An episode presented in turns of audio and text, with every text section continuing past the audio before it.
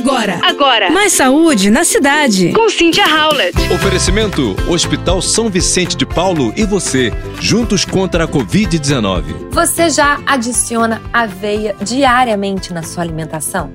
Se ainda não, agora que vira o ano, é a hora de começar a mudar os seus hábitos.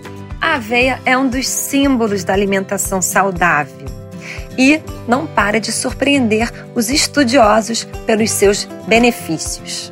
Portanto, preste atenção. Estudos reforçam o papel da aveia na manutenção da nossa saúde, como controle de peso.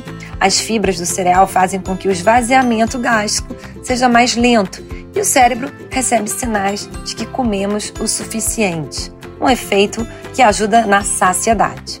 Diabéticos, o combo de nutrientes favorece o equilíbrio das taxas de glicose no sangue e abranda os picos de insulina o que ajuda a prevenir e controlar diabetes tipo 2. Colesterol. Um dos benefícios mais conhecidos é a redução dos níveis de colesterol na corrente sanguínea, o que colabora para a integridade das artérias e resguarda o coração. Ajuda também no trânsito intestinal, já que as fibras da aveia contribuem para a formação do bolo fecal e os movimentos do intestino. Mas para afugentar a prisão de ventre, tem também que se hidratar bem. E por último, câncer. O cereal melhora a eliminação de toxinas do intestino e fomenta o equilíbrio da microbiota, tornando a região menos exposta a possíveis agentes cancerígenos.